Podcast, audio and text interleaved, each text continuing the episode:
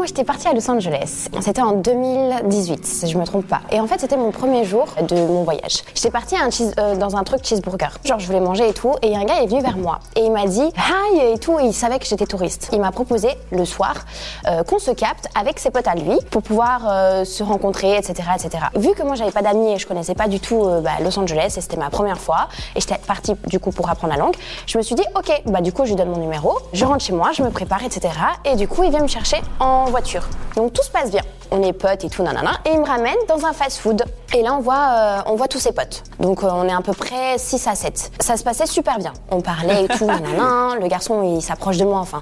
C'est-à-dire qu'il commence à, à me poser des questions sur ma vie, etc. Parce qu'il s'intéressait à moi. On parle, on parle, on mange sur la voiture parce qu'ils avaient une voiture décapotable. Donc du coup, on s'est tous mis sur la voiture, on commençait à manger. Jusque là où il y a un gars, il commence à courir. Mais de loin, genre de loin, tu le voyais pas.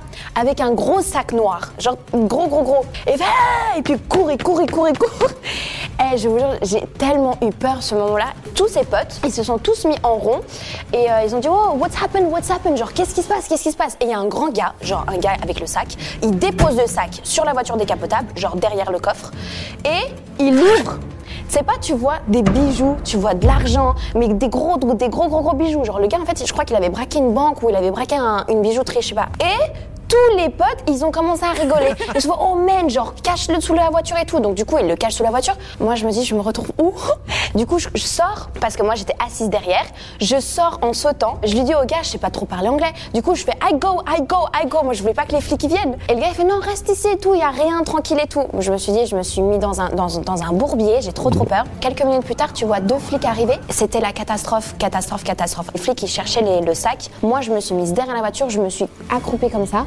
J'ai tellement eu peur et en fait, ils pensaient que j'étais une américaine. Et ils me posaient plein de questions. Et moi, je dis non, non, touriste, touriste, touriste. Et ils ont vu en fait mon passeport suisse. Et donc, du coup, ils m'ont laissé partir. Les autres, ils, ont, ils, ils les ont pas passés. Enfin, ils les ont pas laissés euh, partir.